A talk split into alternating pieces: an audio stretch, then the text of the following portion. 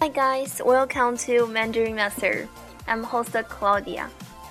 Well, let's get started now. The slang for today is 走眼.走眼.z o 走 is third tongue, and 眼 e an 眼 is also third tongue.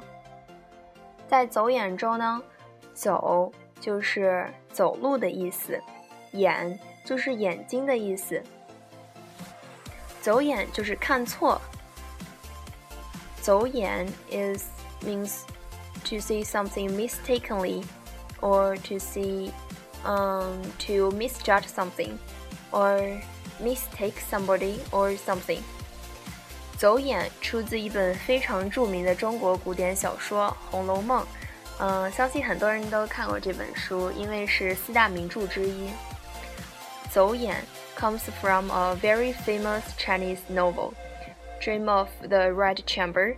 So I guess most of you guys have already read this book because it's very famous in Chinese.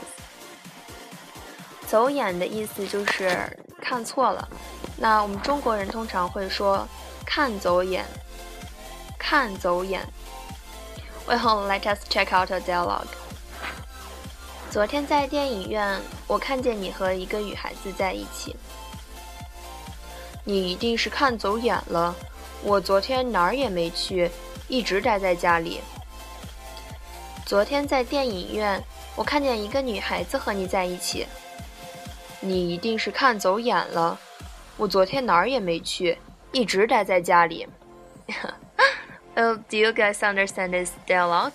Well, let me translate into English version.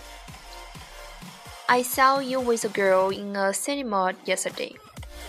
You must have mistaken someone else for me. I didn't go anywhere yesterday. I was at home all day. Well, do you understand this phrase? Okay. So, 呃，你们会经常看看走眼什么事情吗？Well, today's podcast here.